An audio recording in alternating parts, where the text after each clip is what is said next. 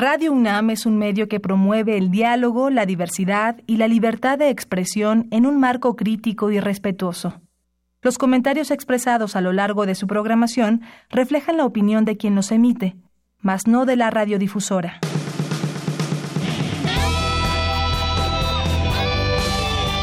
Prisma RU.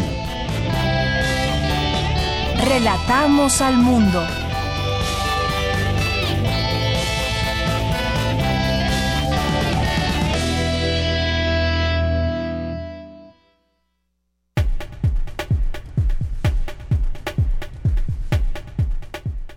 ¿Qué tal? Muy buenas tardes. Gracias por estar con nosotros, acompañándonos aquí en la frecuencia 96.1 de FM por Radio UNAM.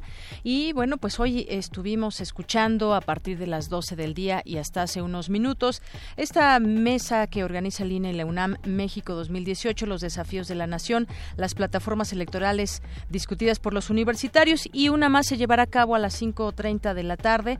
Si usted gusta escucharla, se transmitirá a las 5.30 horas en donde estarán Mónica González Contró, Diego Valadez, Jacqueline Pechard y José Waldenberg. El título de esta mesa es Estado de Derecho, Democracia y Rendición de Cuentas. Y bueno, pues ya mañana regresamos al horario habitual de Prisma RU a la una de la tarde. Los esperamos, pero por lo pronto hoy, durante esta hora, estaremos con ustedes de aquí a las 3.30. Vamos a platicarle de varias cosas, entre ellas, entre ellas, pues tendremos una semblanza del escritor mexicano Sergio Pitol, que falleció esta mañana, dice hoy el país, solía decir en las entrevistas que ser un lector de tiempo completo le salvó la vida. La frase que en boca de un escritor podría sonar a un lugar común era verdad. Su infancia dickensiana estuvo marcada por la enfermedad. Su salud quebrada por un paludismo lo mantuvo postrado en la cama por largas temporadas. Las fiebres le impidieron asistir a la escuela. Solo encontró una medicina eficaz, los libros. Más adelante le tendremos una semblanza del escritor. También eh, estaremos platicando con el padre del niño Edward, quien lamentablemente falleció en un hospital por complicaciones médicas. Ayer hablábamos con uno de los médicos que forma parte de un colectivo, de una unión que hacen para defender al doctor en el tema de homicidio eh, doloso. Dicen ellos, pues, eh, que se cambie o pretenden que se cambie este homicidio por eh, culposo, no doloso, pero es algo que estará en manos de las autoridades y ya platicaremos también con el papá del niño para que nos dé también su punto de vista sobre este caso tan delicado. Y bueno, también más adelante platicaremos en este día con el doctor Raúl Benítez Manaut, él es internacionalista, catedrático de la Facultad de Ciencias Políticas. Eh, seguimos discutiendo también ese tema de eh, la militarización en la frontera y también otro tema que no debemos perder de vista que pues de pronto ha tenido varias eh, varios periodos y me refiero al Tratado de Libre Comercio entre México, Estados Unidos y Canadá. Parece ser que van a llegar ya a un gran acuerdo. La primera semana los primeros días de mayo platicaremos con el doctor Raúl Benítez Manaut también sobre este tema. Hoy es jueves de cine de Cinemaedro con el maestro Carlos Narro, subdirector de difusión cultural de Radio UNAM. Y como todos los jueves nos platicará de algún de algún tema interesante ligado al cine o a los libros también. Bien, pues así es como damos inicio hoy al programa de Prisma RU. Una hora tendremos este día. Empezamos 2.29, es la hora de este momento y a las 3 hasta las 3.30 nos despedimos. Así que quédese con nosotros. Nos vamos mientras tanto a un resumen informativo. Relatamos al mundo. Relatamos al mundo.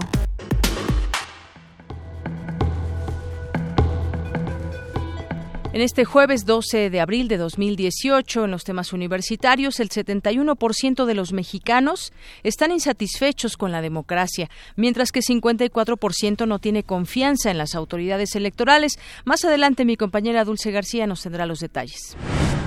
El cuarto foro Derechos Humanos y Justicia en México, entre lo que dicta la letra y lo que se vive en las calles, busca abrir el debate de la realidad que enfrenta la aplicación y protección de los derechos. Mi compañera Cindy Pérez Ramírez nos tendrá la información. En temas nacionales, el presidente Peña Nieto recibió hoy a la primera ministra de Noruega, Erna Solberg, en el marco de una visita oficial en la que se realizará una declaratoria conjunta y se firmarán dos memorándums de entendimiento. En México hay 2.204 empresas de origen estadounidense y canadiense que dependen del futuro que tengan las reglas de origen del sector automotriz contenidas en el Tratado de Libre Comercio de América del Norte. Un juez de control de Quintana Roo ordenó al registro público de la propiedad del Estado el embargo de 22 inmuebles a nombre de Rosa Yolanda Angulo Castilla, madre del exgobernador Roberto Borge el exgobernador de este estado que permanece en la cárcel. Una niña oaxaqueña, apoyada por la organización Mexicanos Primero, ganó un juicio de amparo que obliga al secretario de Educación, Otto Granados, y al Instituto Estatal de Educación Pública de Oaxaca cesar a los docentes, a los maestros que faltaron 12 días a clases sin justificación. Armando Ríos Peter, aspirante de independiente a la presidencia, acudió al Instituto Nacional Electoral para iniciar la revisión de 1.500.000 apoyos invalidados por la autoridad electoral. José Antonio Mid, candidato presidencial priista, pidió frenar a Andrés Manuel López Obrador en lugar de que éste pare la obra del nuevo Aeropuerto Internacional de la Ciudad de México. Y el aspirante panista Ricardo Anaya prometió duplicar el salario mínimo actualmente en 88 pesos para fines del año 2022 en caso de ganar la presidencia. Y la candidata presidencial independiente Margarita Zavala planteó eliminar el gasto en publicidad oficial y reorientar ese dinero al sector cultural o reducir el impuesto sobre la renta para quienes ganan menos. Y en los temas internacionales, el director general de la Organización Mundial del Comercio, Roberto Acevedo, dijo hoy que desde una perspectiva política, una guerra comercial comenzó tras la contienda que en este ámbito están protagonizando Estados Unidos y China. El presidente estadounidense Donald Trump dijo que él nunca dijo cuándo se llevaría a cabo el ataque a Siria, pues podría no hacerse nunca. Hoy en la UNAM qué hacer y a dónde ir.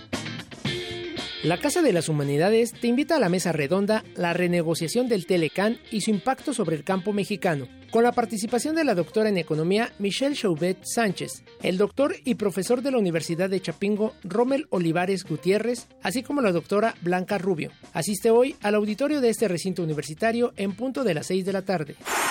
Como parte del ciclo de cine comentado, el Programa Universitario de Alimentos te invita a la proyección del documental Super Engórdame, del cinesta independiente estadounidense Morgan Spurlock. La cita es hoy en punto de las 5 de la tarde en el edificio de programas universitarios, ubicado a espaldas de la Facultad de Ciencias en Ciudad Universitaria. La entrada es libre.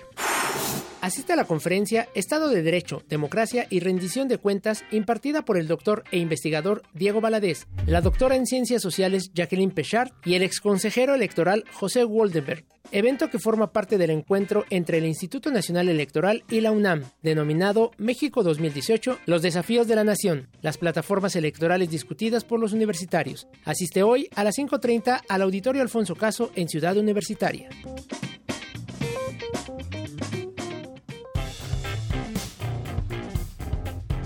Campus RU. En nuestro campus RU del día de hoy, hasta siempre, Sergio Pitol, la UNAM lamenta el fallecimiento del reconocido escritor, traductor, catedrático y diplomático, ganador del Premio Cervantes en 2005, entre otros reconocimientos. Mi compañera Cristina Godínez nos preparó la siguiente información.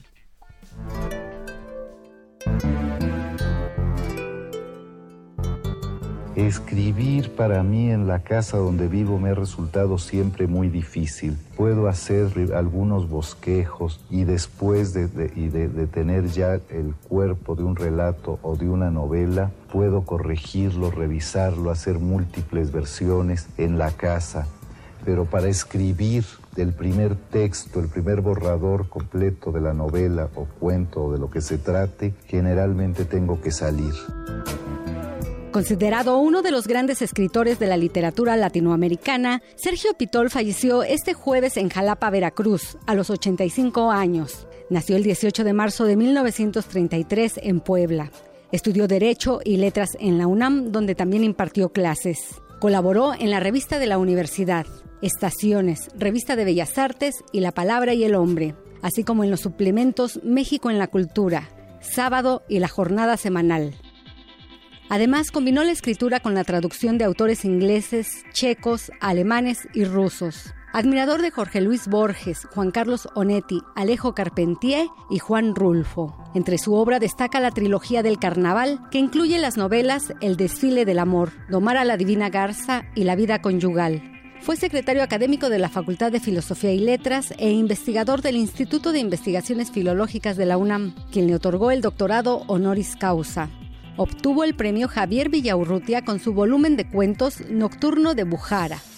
Le decíamos, por ejemplo, que al anochecer el aleteo y el graznido de los cuervos lograba enloquecer a los viajeros.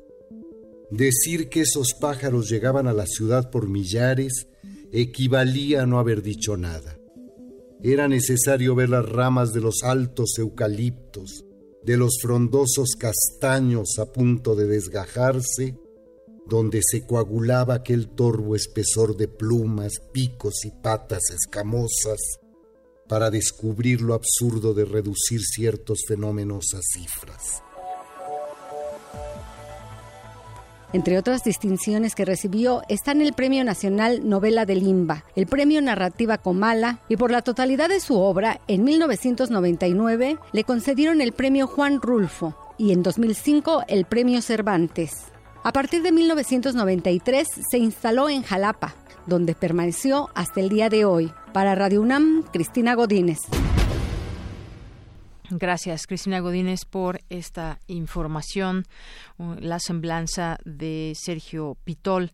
Y bueno, vamos ahora con mi compañera Cindy Pérez Ramírez, el cuarto foro de debate Derechos Humanos y Justicia en México, entre lo que dicta la letra y lo que se vive en las calles, busca abrir el debate de la realidad que enfrenta la aplicación y protección de los derechos. Adelante, Cindy.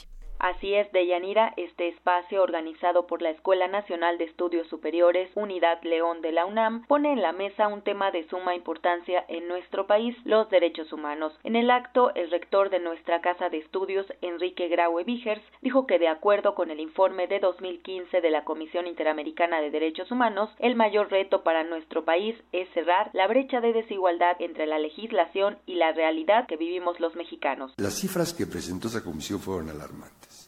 Había en ese momento en nuestro país más de 30.000 desaparecidos.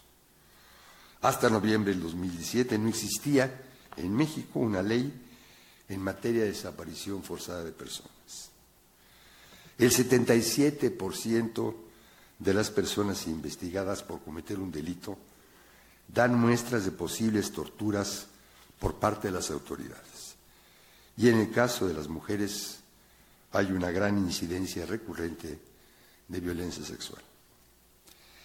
Y pese a este desmedido uso de las fuerzas para combatir el crimen, más del 95% de los delitos cometidos quedan impunes en nuestra nación. Más allá de esas observaciones hechas por la Comisión Interamericana, nuestra CNDH en su último informe apunta que de las nueve recomendaciones por violaciones graves a los derechos humanos, que ha emitido históricamente, cinco ocurrieron en el 2017. Entonces, quiere decir que los derechos humanos todavía estamos lejos de cumplirlos a satisfacción. Por su parte, Luis Raúl González Pérez, presidente de la Comisión Nacional de los Derechos Humanos, señaló que la situación que estos guardan en nuestro país no es la que podríamos esperar después de un reconocimiento normativo tan amplio y la diversidad de mecanismos que existen para su protección y defensa. Las razones para no cumplir ni aplicar las leyes son diversas y en materia de derechos humanos pueden pasar desde la mera negligencia, la falta de un compromiso real con el reconocimiento y defensa de la dignidad humana, la corrupción, hasta la falta de recursos y capacidades para materializar las leyes y dar vigencia a los derechos. Las políticas presupuestarias deben tener como condición necesaria un enfoque de derechos humanos. El desarrollo económico no debe ser excluyente o ajeno al desarrollo pleno de las personas y a la realización de sus derechos fundamentales. En este sentido, un manejo adecuado y responsable de los recursos públicos debe pasar necesariamente por un ataque frontal a la corrupción, la cual es un factor que propicia violaciones a derechos humanos. Entre otras cosas, la corrupción evita que los recursos públicos se destinen y se integren debidamente. México tiene una institucionalidad débil. Es preciso desvincular la integración y operatividad de nuestras instituciones de coyunturas políticas o de cualquier otra índole. Cabe recordar que desde 2011 los derechos humanos tienen rango constitucional en nuestro sistema legal. Sin embargo, estos se violan de manera sistemática según los reportes de algunas organizaciones como Amnistía Internacional y la ONU, que nos coloca como uno de los 30 países en los que se cometen más violaciones en esta materia. Es la información que tengo de Yanira. Muy buenas tardes. Muchas gracias, Cindy Pérez Ramírez. Vamos ahora con Dulce García. Analizan en la UNAM que en el marco del próximo proceso electoral, el 71% de los mexicanos están insatisfechos con la democracia y el 54% no tiene confianza en las autoridades electorales. Cuéntanos, Dulce. Deyanira, muy buenas tardes a ti al auditorio de Prisma RU. En el marco del próximo proceso electoral, algunas encuestas han arrojado datos que señalan que el 71% de los mexicanos se siente insatisfecho con la democracia, algo que a decir de Lorenzo Meyer, profesor emérito del Colegio Nacional, marcaría la elección, es decir, la insatisfacción con el sistema como está funcionando hasta ahora. El 54% de los encuestados no tienen confianza en las autoridades electorales. Las autoridades electorales que nos cuestan tanto. Bueno, se hace esta institución con consejeros ciudadanos, pero es falso, no son consejeros ciudadanos. Ya sabemos exactamente qué partido propuso a quiénes y ya sabemos que el INE tiene cuatro del PRI, de los eh, once, necesitan dos más y ya con eso hacen mayoría. O sea, antes de entrar en la discusión, ya sabemos que son parciales. Durante el primer foro de la Facultad de Ciencias Políticas y Sociales de la UNAM sobre análisis de la coyuntura, Lorenzo Meyer dijo que la corrupción sí está en el centro de la vida pública mexicana. Ese es un problema a abordar seriamente y no creo que se pueda resolver, en caso de que se intente seriamente resolver, en un sexenio. Eh, viene de muy atrás los sistemas anticorrupción aquí han estado en funciones desde la época colonial. Todavía andamos buscando esa piedra filosofal. ¿Dónde está el mecanismo contra la corrupción. De Yanir Auditorio de Prisma RU, el académico dijo que otro de los retos que se enfrentarán durante y después del proceso electoral es el de la cifra negra y la impunidad del delito. Es el reporte. Muy buenas tardes. Gracias, Dulce. Muy buenas tardes. Son las 2 de la tarde con 42 minutos. Bueno, pues el día de ayer se anunció la cuarta edición del premio Carlos Fuentes. La Secretaría de Cultura Federal y la UNAM dieron a conocer la cuarta convocatoria para el Premio Internacional Carlos Fuentes a la creación literaria en el idioma español que honra la memoria de uno de los escritores mexicanos más notables del siglo XX, quien a través de su vasta obra transmitió al mundo la fascinante y compleja realidad de la vida de México. En la sede de la dependencia Federal, su titular, María Cristina García Cepeda, comentó que el galardón, dotado de 250 mil dólares, constituye un reconocimiento a la literatura, al saber y a la cultura. Acompañada por Silvia Lemus, viuda del autor de La región más transparente, así como por el rector de la UNAM, Enrique Graue, expresó que Fuentes es y será el camino que une los universos cultural y académico de México. En tanto, el rector de la UNAM, eh, Comentó que el galardón se entregará en el marco justamente del 90 aniversario del natalicio de Carlos Fuentes. Vamos a escucharlo. Hay algo más que se Se están cumpliendo 60 años de la aparición de la región nuestra Ver, yo creo que aquí estamos viendo también a esta, esta identidad cultural nacional que caracteriza la literatura latinoamericana y que particularmente con la expresión de la aparición de la región más transparente le dio a Carlos Fuente la presencia de la que todos los mexicanos tuvimos Carlos Fuentes indiscutiblemente fue el príncipe del boom de la literatura latinoamericana, si no es que de alguna forma es el padre de de esta manera, el rector celebró la convocatoria que se cerrará el 17 de julio y cuyo fallo se dará a conocer el 17 de septiembre, mientras que el premio lo entregará el presidente de la República. Porque tu opinión es importante, síguenos en nuestras redes sociales, en Facebook como Prisma RU y en Twitter como arroba PrismaRU. Queremos escuchar tu voz. Nuestro teléfono en cabina es 55 36 43 39. Continuamos dos de la tarde con 45 minutos. Al inicio de este informativo comentábamos sobre el caso de este pequeño eh, de Oaxaca que fue atendido en un hospital de esta eh, ciudad y donde desafortunadamente perdió la vida. Ayer conocíamos eh, pues la versión de uno de los médicos que participan en estas movilizaciones, nos daba sus puntos de vista sobre este caso. Hoy queremos también compartir pues el testimonio del el padre de este pequeño, es el señor Hussein Luna, padre del niño Edward, quien, como comento, lamentablemente falleció eh, por complicaciones médicas. Señor Hussein, bienvenido a este espacio. Muy buenas tardes. Buenas tardes.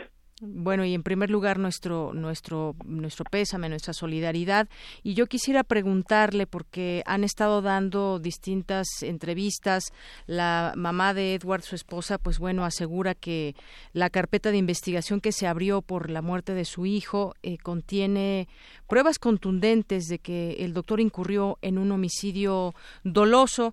¿Qué nos puede usted decir eh, a estas alturas luego de pues toda esta carpeta que continúa y continúa esta investigación y ahora este movimiento también de, de doctores que hay. ¿Qué nos puede decir de lo que ha sucedido en estos términos legales, señor?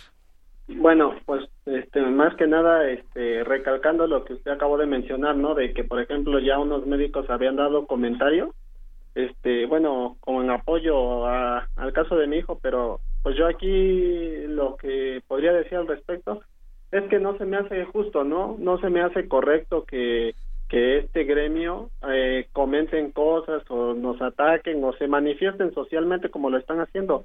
Porque sí es verdad lo que dice mi esposa, esposa perdón, que hay una carpeta de investigación y, y en la carpeta de investigación pues viene detallado todo todo el mal procedimiento que realizó este médico acompañado de la anestesióloga, ¿no? Que en este caso pues ella está en según el proceso de amparo pero como lo mencionaban ayer en un noticiero anda prófuga porque pues hasta ahorita no se sabe nada de ella.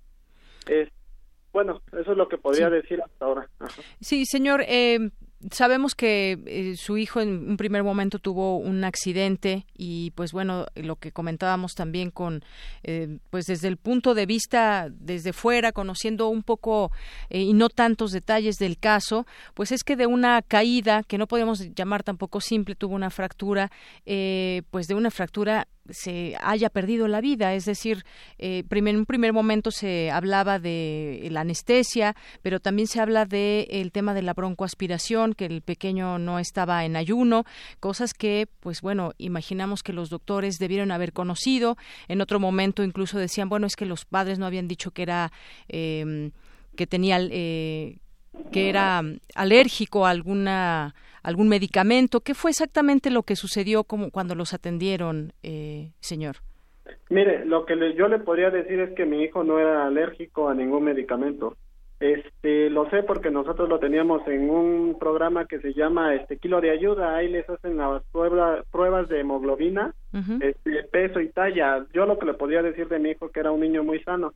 Aquí nosotros lo que demandamos es que, por ejemplo, la indiferencia que tuvo este médico y la falsa de, falta de ética, perdón, porque este, ¿por qué lo digo? Porque él sabía que mi hijo te, había comido a cierta hora, que fueron las cinco y media de la tarde. Entonces yo le recalqué y cabe decir que está documentado, o sea, está en video. La necesidad también tenía este en cuenta esta información si es verdad que mi hijo se operó a las 10 de la noche fue porque yo estuve presionando también que era muy pronto. Y como la cirugía el médico nos había contado que comentado que mi hijo la iban a realizar boca abajo pues este podía sí ellos también mencionaron que podía suceder este caso no de la broncoaspiración.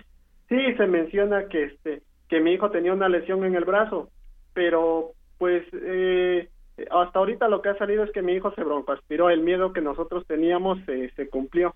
Estos médicos trataron de revertir el proceso inyectándole otros fármacos a mi hijo y esto lo que llevó a una como un como un proceso de, este, de, sucesos que fue dañándolo poco a poco, o sea, como una reacción en cadena que, que lo fue llevando a otras circunstancias. Entonces, lo que nosotros exigimos como papás, pues es eso, ¿no? Que por ejemplo ustedes ya saben que los médicos ahorita ya se organizaron para una marcha, ¿no? Una marcha nacional, dicen, para el día de mañana. así es. También lo que no se nos hace justo es que ellos sometan presión, ¿no? Porque ellos lo han venido presumiendo en las redes sociales, incluso han, han subido como ¿cómo se podría decir? rumores, donde ellos afirman que ellos ya están presionando al tribunal y que su compañero va a salir, a nosotros nos han amenazado, nos han mandado este mensajes que ya nos boletinaron, que ya no nos van a atender en ningún hospital y lo creo, lo creo, pero yo siento que este que, no debería de ser así, ¿no? Al contrario, si quieren apoyar a su compañero, pues que lo demuestre, pues, pero que con todo que sea con respecto a derecho, no como ellos se manifiestan con marchas, y este y bloqueos cabe decir que si mi hijo desde un principio cayó en esto fue porque ellos estaban en paro y no no no no lo aceptaron en el hospital este civil en el hospital Valdivieso. O sea todo esto originó el, el deceso de mi hijo también de cierta manera. No lo aceptaron en un primer en un primer hospital. Así es. Yo yo tengo entendido que estaban en paro, el hospital estaba en paro y la verdad no nos quisieron atender. Bien, no lo aceptaron en un primer hospital, hay un médico en este momento en la cárcel, pero pues la razón de todo esto, hay un niño muerto que en este caso es eh, su hijo. Eh, ustedes dicen no buscamos criminalizar a todo el gremio ni mucho menos. Es un caso específico que quizás es ahí donde nos debemos centrar, eh, donde pues no se está criminalizando al, gremio, sino que ustedes lo que piden es que se haga una, continúe esta investigación clara. Las razones por las que murió están ahí en la carpeta y pues este este doctor está acusado de homicidio a lo que nos decía ayer uno de los médicos es que buscaban que se cambiara a homicidio culposo, no doloso. Sin embargo, pues ustedes tampoco han quitado el dedo del renglón y simplemente piden justicia, eh, señor. Así es, mire, yo por ejemplo lo que le podría decir es que no solo aquí, no creo que yo sea el único caso. Muchas personas han recibido malos tratos de los doctores, ¿no? Yo creo que aquí ellos se están manifestando de esta manera porque ellos de, cierto modo saben y se conocen cómo son este éticamente hablando, porque la verdad hay doctores que son muy crueles, inclusive no yo yo no me voy con todos, pero sí ha visto casos de negligencia eh, en Oaxaca, no solo en Oaxaca, o sea, por medio de las redes sociales nosotros nos hemos venido enterando, ¿no? Y entonces ellos lo que lo que no quieren es como perder esos beneficios. Ellos como que están tomando este problema muy personal cuando nosotros lo único que queremos es que este médico si es si es este inocente que lo demuestre porque ante nuestros ojos y por el modo en que nos trató para nosotros no es inocente y creo que si sí es verdad que está llevando ahorita el proceso desde desde un encierro es porque un juez así lo lo dictaminó y, y pues no es posible que ahorita se estén manifestando de esta forma para que estas instituciones cedan a sus peticiones de ellos. Muy bien, eh, señor, pues yo le agradezco mucho esta conversación aquí en este programa de Radio UNAM. Eh, negligencia o no, pues quisiéramos saber qué procesos se siguen en los hospitales cuando se va a operar algún paciente, quién decide el momento, cómo se coordinan, cómo se hacen todas estas pruebas que deben de llevarse a cabo antes de una operación. Nos parece desde fuera y, quizás es eh, quizás una opinión muy eh, sin toda la documentación que se tiene, pero pues entrar por una fractura y pues que el niño no haya sobrevivido nos parece algo algo increíble en estos en estos tiempos. Y bueno pues solamente también queríamos escuchar su versión. Yo le agradezco mucho señor. Yo les agradezco a ustedes de verdad estoy muy agradecido y la verdad sí estamos muy desesperados pues. Y yo yo repito estoy agradecido con ustedes que se han acercado y yo lo hago más que nada para que la gente también se dé cuenta de un poquito de lo que vivimos y que traten de entendernos, ¿no? Porque pues si es verdad que esta persona está en la cárcel, pues su, familia todavía puede ir a verlo y nosotros ya no tenemos a mi hijo. Creo que ni siquiera sabemos ni dónde está, pues entonces no hay consuelo para nosotros. Lo único que buscamos nosotros es justicia y nada más. Muy bien, no no hay consuelo. Señor Hussein, muchísimas gracias. Un abrazo. A ustedes. Hasta luego, muy buenas tardes. Señor Hussein Luna, padre del niño Edward que falleció en un hospital em, por complicaciones médicas. Ahí está todo un expediente aún abierto y hay este tema donde los médicos se organizan. Llama también la atención esta esta eh, organización eh, de solidaridad al, al médico y por otra parte, pues ahí está también el expediente que llevó a la muerte a este pequeño. ¿Seguirá eh, señalándose como un homicidio eh, doloso o cambiará a culposo? Eso pues estaremos por verlo en los siguientes días o meses. Queremos escuchar tu voz. Nuestro teléfono en cabina es 55 36 43 39. Porque tu opinión es importante, síguenos en nuestras redes sociales, en Facebook como Prisma RU y en Twitter como arroba PrismaRU. Relatamos al mundo. Relatamos al mundo. Gaceta UNAM. Bien, y hoy la Gaceta UNAM entre sus páginas contiene México a debate, analizan expertos los principales desafíos del país bajo la óptica universitaria. Estos foros que se han llevado a cabo de martes hasta hoy jueves con distintos temas y bueno, expertos que conocen de estas eh, de los temas que van conociéndose de las propuestas de los candidatos. Ellos proponen y desde la UNAM se analizan.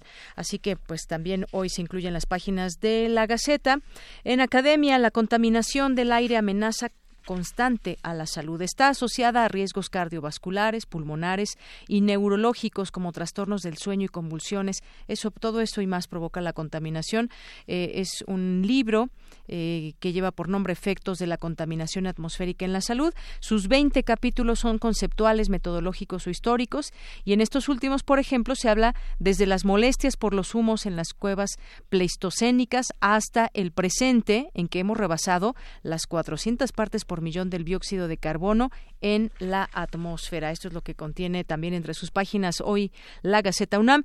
Crean banco de células madre troncales adultas, regeneración de tejidos y órganos. Un proyecto encabezado por René García Contreras de la Enés León se centra en el aislamiento, cultivo, eh, caracterización y eh, criopreservación de estos organismos. Eh, también los jóvenes con la madurez para determinar el futuro, estos debates académicos en la UNAM, la educación eje transversal esencial para el desarrollo, eh, tarea nacional, un análisis reflexivo sobre la economía, sin eh, capital natural, economía y bienestar son insostenibles, todo esto parte de los foros que le comentábamos hace un momento. También atienden académicos el tema de la drogadicción, una conferencia magistral de el ex rector Juan Ramón de la Fuente, que aquí tuvimos oportunidad de platicarle también en este espacio eh, de noticias universitarias. En comunidad ganan alumnos de la Facultad de Ingeniería, Olimpiada del Conocimiento, compitieron con 20 instituciones. En cultura, Carlos Fuentes, navegante experto de los mares literarios, este año se cumplen seis décadas de la edición de la región más transparente. Jóvenes claves en las misiones espaciales. También hoy contiene entre sus páginas la Gaceta un suplemento de la Escuela Nacional Preparatoria, la preparatoria cantera de investigadores de la UNAM. Así que consúltenla, ya sea de manera impresa o a través de su página de internet gacetaunam.mx. Son las 2.58. Porque tu opinión es importante, síguenos en nuestras redes sociales, en Facebook como Prisma RU y en Twitter como arroba PrismaRU.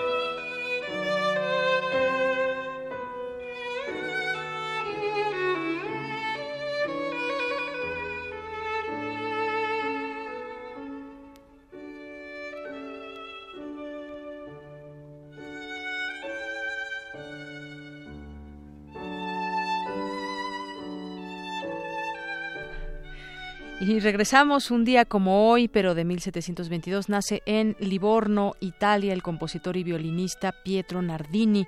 Aunque Nardini no fue un compositor prolífico, sus obras son conocidas por sus melodías y su utilidad en los estudios técnicos, considerado como el violinista más perfecto que existe en Italia. A pesar de sus múltiples composiciones para cuerdas, se destacó principalmente en el violín, ganándose el aplauso y la admiración de muchos compositores, entre ellos Leopold Mozart, padre de Wolfgang Amadeus Mozart. Entre sus obras más conocidas se encuentran la sonata en re mayor y el concierto en mi menor.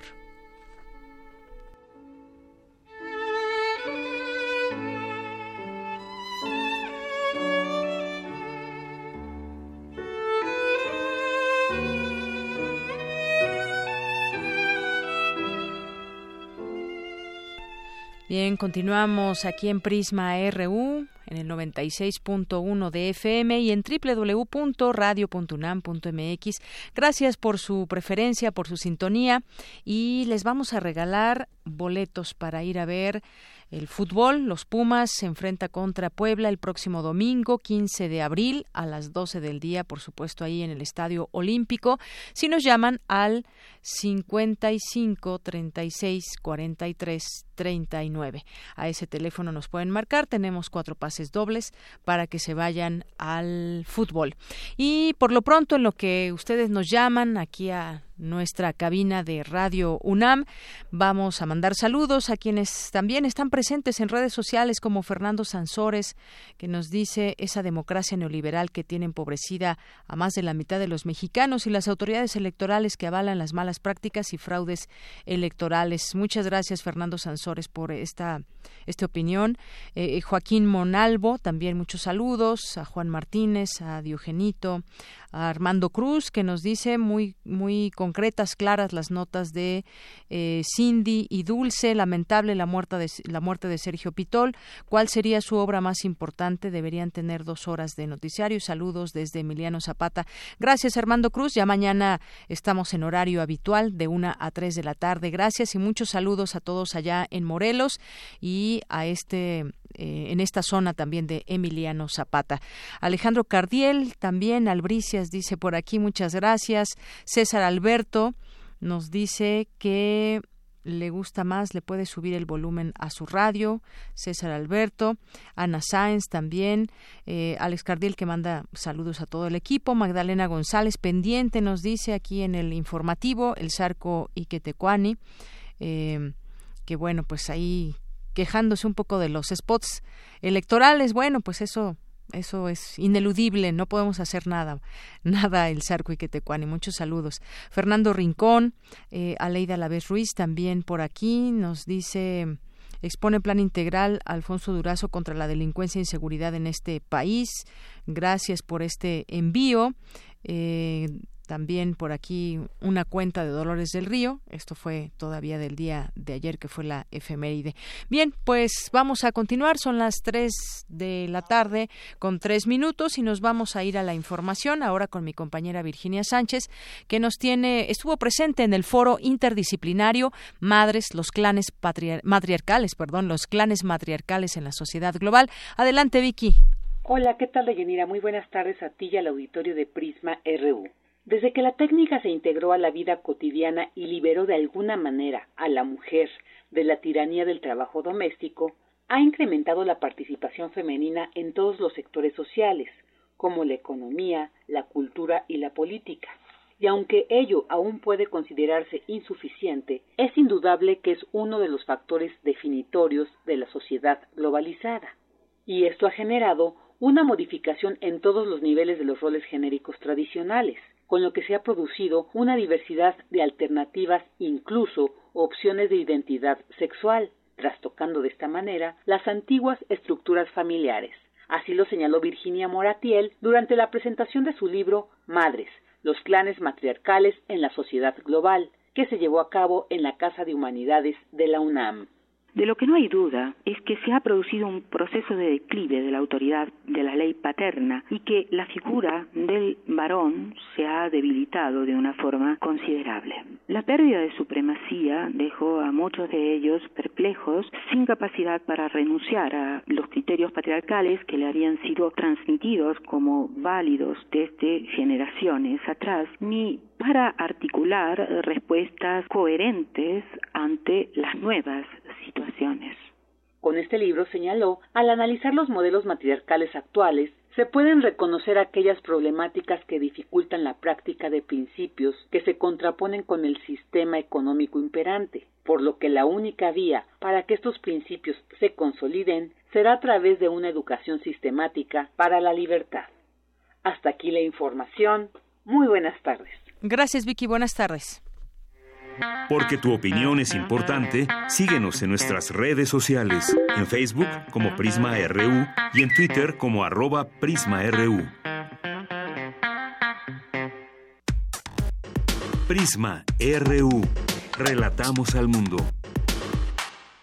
Me da mucho gusto recibir en este programa de Prisma RU, ya lo hemos escuchado en otras ocasiones, al doctor Raúl Benítez Manaut, es internacionalista y es experto en distintos temas como el de seguridad nacional. Doctor, bienvenido, buenas tardes. Buenas tardes, Deyanira, es un gusto este, conversar con la audiencia de RU. Bien, doctor, pues yo quisiera preguntarle en esta ocasión, hay dos temas que nos interesan mucho. Eh, se dio a conocer ya en días pasados la posible militarización de la frontera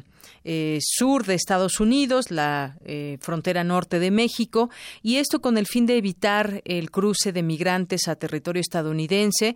Y bueno, hubo una serie de reacciones del gobierno mexicano, incluso hasta de candidatos y demás. Pero, ¿qué significaría en términos reales una militarización en la frontera? Incluso se dijo que serían entre 2.000 y 4.000 eh, personas que estarían resguardando eh, la frontera. ¿Qué significa o qué significaría esto para, para México, doctor? Bueno, mira, eh, hay un concepto equivocado eh, gracias a las confusiones que tiene Donald Trump, que ni siquiera conoce cómo funciona su, su gobierno, este, sobre el concepto militarización de la frontera, porque no puede mandar al ejército. Él lo primero que dijo es que iba a mandar tropas. la Guardia Nacional no son tropas estrictamente, la Guardia Nacional son fuerzas semimilitarizadas organizadas en cada estado de Estados Unidos. Así están desde el siglo XVIII. Entonces, eh, constitucionalmente el ejército de Estados Unidos está prohibido a desplegar tropas en el interior de su país y hacer seguridad pública y entonces la Guardia Nacional se encarga de disturbios graves. Para esto ya fue hecho por en, en, los últimos años por el presidente George W. Bush y por el presidente Barack Obama y no hubo ningún escándalo. Entonces el escándalo pues realmente sale del lenguaje que usa el presidente de Estados Unidos y bueno hay una especie de reacción nacionalista en México que se habla de militarizar la, la, frontera. Los únicos que hemos militarizado la frontera hemos sido los mexicanos y los gringos no han dicho nada. Por ejemplo, cuando se militarizan las ciudades de la frontera para combatir al narcotráfico, se ha militarizado Tijuana, se ha militarizado Ciudad Juárez, se ha militarizado Nuevo Laredo, este Matamoros, Reynosa, todas las ciudades de Tamaulipas, y ellos no han dicho nada, porque no toca su territorio. Bueno, el despliegue de guardias nacionales dependen de los estados y cuando son invocadas por el gobierno federal el gobernador del estado tiene que tiene que estar de acuerdo. Entonces Donald Trump tiene al estado más importante de Estados Unidos, más grande, más poderoso económicamente, más importante, en pie de guerra contra él, que es California. Entonces en California no va a poder poner nada, ni guardias nacionales ni nada. Entonces de entrada ya la militarización de la frontera está hueca. Y, y solo tiene de aliados a los gobernadores de Texas y de Arizona. En Nuevo México también hay mucha resistencia a las políticas de Donald Trump. Entonces, dos de los cuatro estados de la frontera México-Estados Unidos, pues no va a ser muy difícil que funcione eso. Ahora, lo que han dicho de las guardias nacionales es que no van a ir armados y van a ser solo para vigilar con binoculares y con tecnología y apoyar a la Guardia Fronteriza, la, a, este, al Department of Homeland Security y la Patrulla Fronteriza. Entonces, sí va a haber más hombres, pero aquí suena ridículo, por ejemplo, el tema de Arizona. Es puro desierto, casi no hay puntos de, de cruce de frontera en Arizona los migrantes y los traficantes migrantes tratan de evadir Arizona porque en la noche se congelan y en el día se asan, eh, tanto los polleros como los migrantes. Entonces es cuidar terrenos desérticos, pues este es como el tema del muro, ¿para qué levantas un muro en el desierto? Donde sí puede tener cierto efecto esto es en Texas, que es la, parte más larga de la frontera y es donde hay más cruces fronterizos y más ciudades. Pero van a van a estar observando. Entonces, en síntesis de Yanira, para no este eh, ahogarte con temas técnicos del sistema político de Estados Unidos y la Guardia Nacional. Esto tendría un poquito de efecto en Texas, pero no serían armados y recordemos que México también ha militarizado la frontera, pero no les ha dicho nada a ellos, no, no les ha dicho, voy a poner tropas en la frontera porque son unos gringos apestosos, nada, no, bueno, voy a poner tropas en la frontera para combatir al narcotráfico, así nada más. Y ellos nunca han dicho nada. Entonces, en síntesis, es un discurso muy agresivo del presidente de Estados Unidos y un discurso inviable, no se puede militarizar esa frontera porque no puede haber ejército.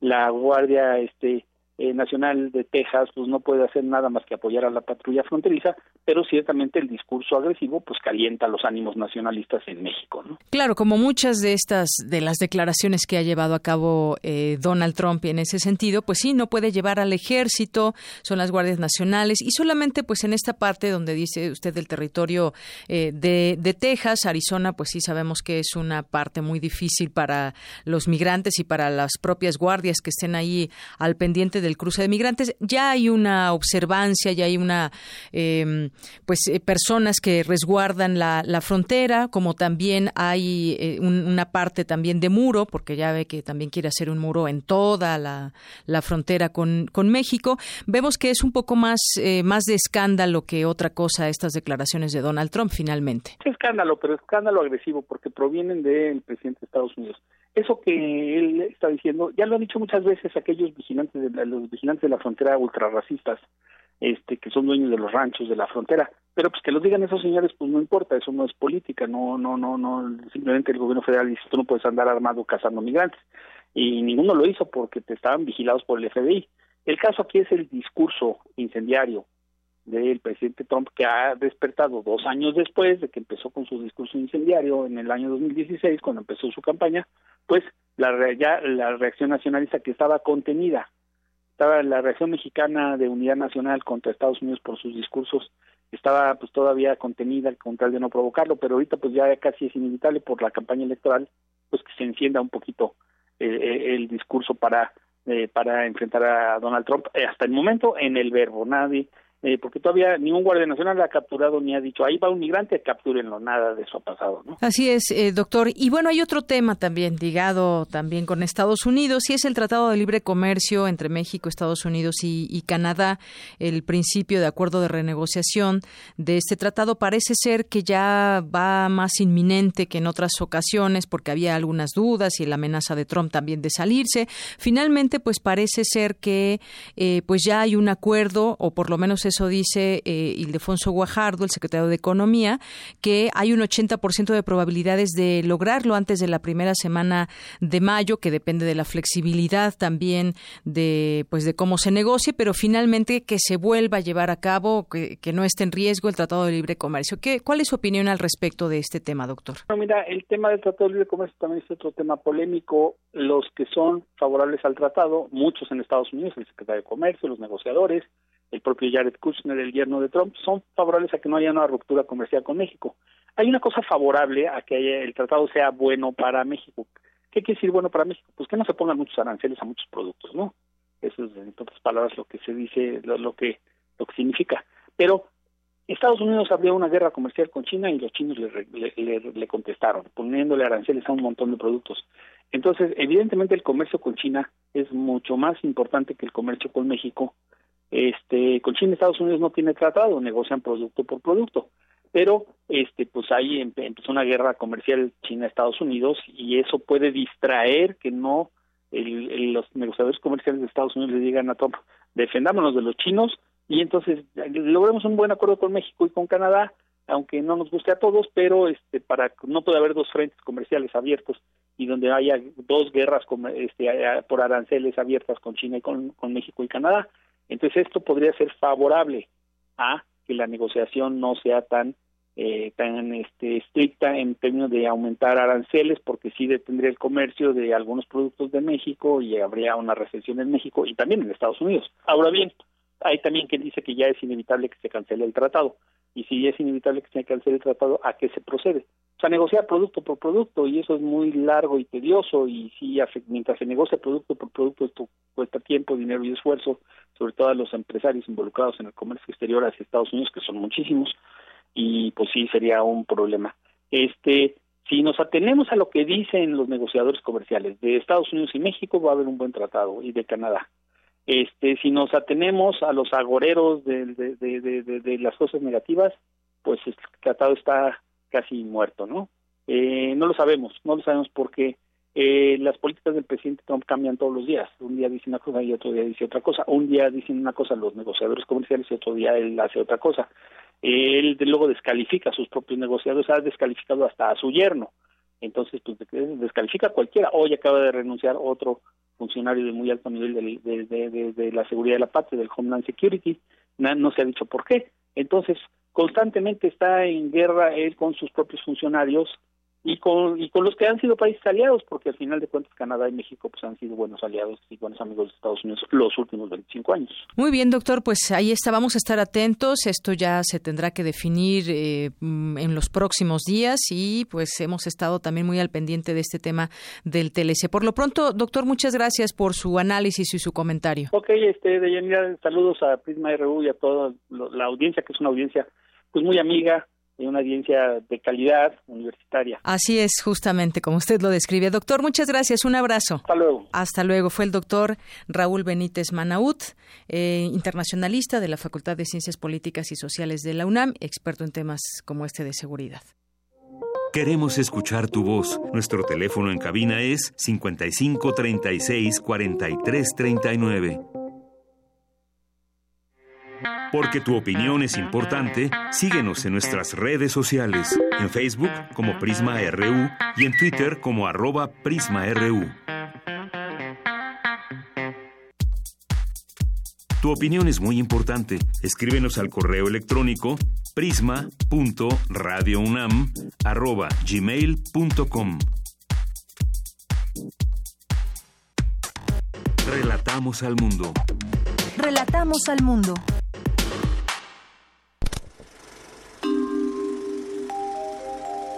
Cinemaedro.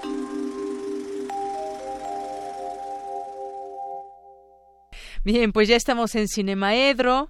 ¿Qué tal, maestro Carlos Narro? ¿Cómo estás? ¿Cómo estás, Deyanira? Te pues veo muy contenta de que vas a ir al estadio de fútbol ahí. Pues.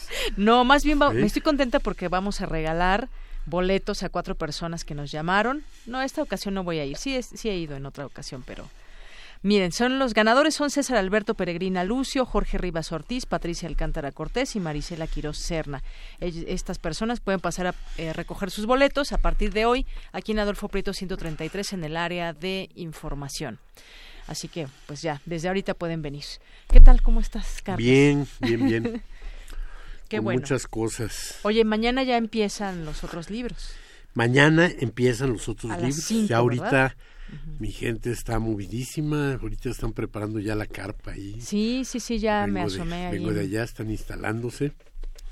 Ya algunos este, editores que sus vehículos no circulan mañana ya trajeron sus libros, entonces ya estamos en pleno en los preparativos exactos para esto. Viernes, sábado y domingo. Y los otros libros no es ajeno al cine, ¿eh? déjame decirte que hay algunas publicaciones muy interesantes que no vas a encontrar en otro lado. Por ejemplo, el año pasado, y espero que regrese la editorial que lo, que lo hizo, eh, uno de los libros más bonitos era un libro sobre Luz Silenciosa de Carlos Reyes. Ah, sí, sí, un libro lleno de fotografías y lleno de dibujos. Y, cosas. Un libro muy gráfico, un libro muy grandote.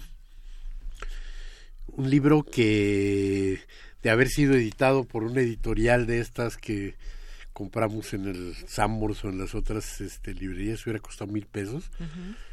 Y que aquí costaba 300 pesos. Un librote, un librote de esos que, que sirven para sustituir la pata de la cama o que sirven para, para tapar una, este, una gotera o que sí, son una, un arma de defensa tremenda, ¿no? O sea, te lanzan un plato a la cabeza y con eso lo, lo puedes desviar fácilmente. En fin, un gran libro. Ya es ahí una primera recomendación, ojalá que lo podamos Entonces yo creo que vamos a encontrar libros que también tienen que ver con el cine. ¿No? Y este Y, que además se presta el lugar para que con toda tranquilidad estemos stand por stand viendo todas las ofertas. Es en la parte del donde está el estacionamiento de Radio UNAM. Y bueno pues estará esta carpa y pues ahí podemos quedarnos pues no sé un par de horas viendo qué, qué, nos podemos llevar. Hombre, o más. un par de horas es muy poquito. Bueno eso así quien venga de rápido ¿no? Ah, claro claro si viene uno rápido pues sí y este o si bien uno dirigido exactamente a determinadas editoriales no llegas y no recorres todo y este y por ahí te vas. Va a ser una gran cosa va a ser una gran cosa este eh, como han sido las anteriores. Esta va a tener algunas algunos este, chispazos interesantes eh, algunas otras cosas en las lecturas y con el micrófono y vamos a tener un taller de, de origami. Ah, muy bien. Eh, ¿Cuándo va a ser el taller? Mañana, a las... Deberías traer a tu hija. Sí, por eso lo preguntaba. Sí, porque es, un, es, es a las este a las seis de la tarde. Ah, Tenemos la inauguración a las cinco de la tarde. Y a las seis eh, está Marisano, una artista japonesa que ha hecho muchas cosas con nosotros y que ahora está llevando a cabo un proyecto con la dirección de danza de, de la Coordinación de Difusión Cultural también, nuestra dependencia hermana, este va a venir a hacer eh, eh, una continuación, su, su, su, gran proyecto que son las grullas por la paz, entonces va a hacer algunas, va a, a pues coordinar enseñarnos ahí, este enseñarnos a hacer, porque, hacer grullas, que si a ese papel no, claro. A ese papel en el que vamos a hacer nuestra figura de papiroflexia u origami, si lleva las frases correctas o incorrectas, va a ser un libro ya también. Ah, muy bien. O sea, es una de las formas posibles de los otros libros, hacer una papirola que en sus alas o en su interior lleve el mensaje que queremos este, que queremos que lleve. Ahorita no, ahorita mejor que no contestes, Carlos. Ya terminando la sección, ya casi. Siempre lo apago y siempre hay gente impertinente. ¿Qué le vamos a hacer hoy? es que normalmente hoy se me olvidó porque pensaron que ya había salido de la sección por la hora. Exactamente. Hoy pensé que era este que era en otra en es decir, en el mismo horario de claro, me tomó la, la, la, este, la sorpresa, pero mira, aquí ya lo estamos apagando. Muy bien. Y aunque quieran, no van a poder entrar. Está bien, pues nos decías, mañana a partir de las 5 los otros libros y hasta el próximo domingo. Muy bien. Sí. Pues ahí los esperamos. Y eh, déjame decirte que de todas maneras no venía yo a hablar de libros. Ya en el este en primer movimiento. Nos quedan ocho minutos. También ¿eh? hablé. No, bueno, ocho minutos que quiero aprovechar para decir que el día de antier me tocó ver una película que cuando la vi no le di la, la importancia que le doy ahora que la que la vi. Eh, la vi aquí mismo en Radio Universidad. En Radio Universidad estamos desde el mes pasado eh, eh, programando, proyectando un ciclo de películas de Lars von Trier. Un ciclo de películas que eh, tiene las películas más importantes de su ya extensa filmografía. Y se han estado este, viendo, todavía nos quedan dos, dos, fechas más, todavía nos quedan dos miércoles más. Pero este miércoles, la película que pasó fue una película interesante por muchas cosas, que fue Bailando en la Oscuridad. Ah, sí, nos la recomendó Monse Muñoz. Mira, ella la recomendó. Yo, eh, déjame decirte que qué bueno que la volví a ver, porque yo la recordaba como con, como, no sé, como comedia musical que es, pero la veía yo así como un poco eh, eh, falta de verosimilitud, cosas así. y ahora con el paso del tiempo la pude ver y yo creo que es una de las obras más importantes de las Montriers. Ya reconocidísima por todo el mundo, porque esa película ganó la Palma de Oro en este en Cannes en el año en el que se produjo. Y además mucha gente también quería ir a ver a Björk en la película. Tiene una banda musical espectacular, compuesta por la propia Björk y interpretada por ella además. La canción, la canción central de la, de la película, lo he visto todo. Eh, estuvo nominada a los premios Oscar, fue candidata al, al, Oscar, nada más se quedó en la, en la nominación. Pero no me queda duda de que es verdaderamente una gran canción, una gran canción y que el tratamiento con el que es presentada dentro de la de la película, que repito, es una comedia musical, eh, la hace lucir de manera espectacular. Porque es un momento en el que está ejecutada desde abajo y desde arriba de la plataforma de un ferrocarril, muchas veces en movimiento y algunas veces detenida, y con todos los trabajadores este, ferroviarios este, contribuyendo a, las, a, los, a los bailes de lo que sería, la, de lo que es la, este, la comedia musical. Una comedia musical un poco extraña, pues, una emigrante checa en los años 60 llega a Estados Unidos, entre otras cosas buscando atención para una enfermedad progresiva incurable que la va a llevar finalmente a la ceguera total y pretendiendo ya que, en el caso de ella pues un poco resignándose pero no para su para su hijo para quien si quiere encontrar alguna manera de detener la, la enfermedad y demás El, ella va a vivir una serie de alucinaciones y cuando porque ella está trabajando en una en una comedia musical y sus alucinaciones van a tomar la forma también de números de, de comedia musical. Entonces es una película extraña y es una película extraña viniendo de uno de los autores claves del manifiesto Dogma, ¿no? porque es una película en la que ocurren un montón de cosas que no podrían ser este eh, realizadas apegándose al, al este al manifiesto original de Dogma.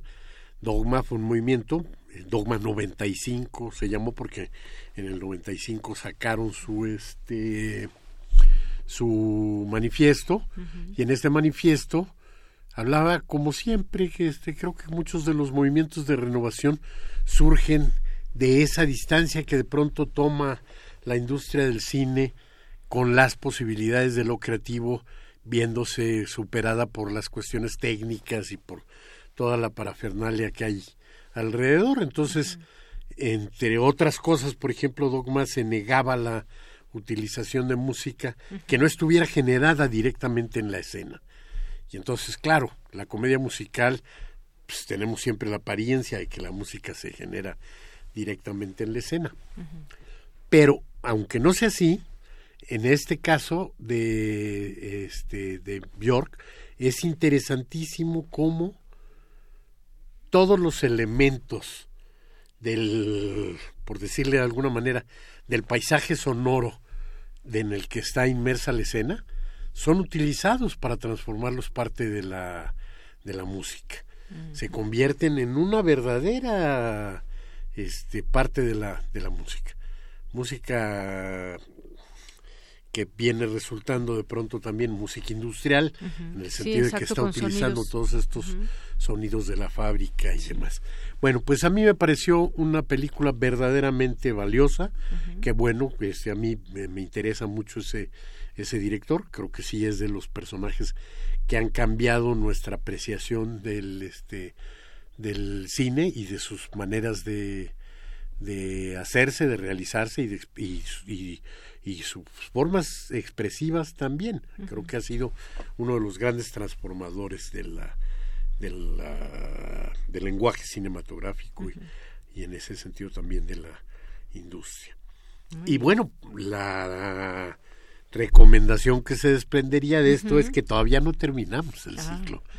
Todavía nos quedan dos de las películas más interesantes de, Las Montrier, que van a ocurrir el próximo miércoles. ¿Qué día es hoy? Hoy es 12, miércoles 12. El siguiente va a ser, aquí lo tenemos por aquí. El, 18 miércoles y luego el 25. 18 y 25, exactamente. Miércoles 18 y miércoles 25 vamos a ver Dogville y Melancolía. Yo creo que dos obras este, claves también de este gran director danés, este director además que volvió a hacer que se oyera hablar del cine de la península, este muy bien. Pues nos llevamos esas recomendaciones y aquí en Radio UNAM, justamente en la sala Julián Carrillo, pueden seguir viendo este ciclo de Lars von Trier. Muchas gracias, Carlos. Gracias, me quedé con algunos chismes que ya no pude contar. Híjole, bueno, ahorita me los cuentas, ¿no? Fuera del aire. Pues ya nos despedimos, muchas gracias. Nos escuchamos mañana ya en nuestro horario habitual de 1 a 3 de la tarde. Soy de Yanira Morana, a nombre de todo el equipo, gracias y buenas tardes.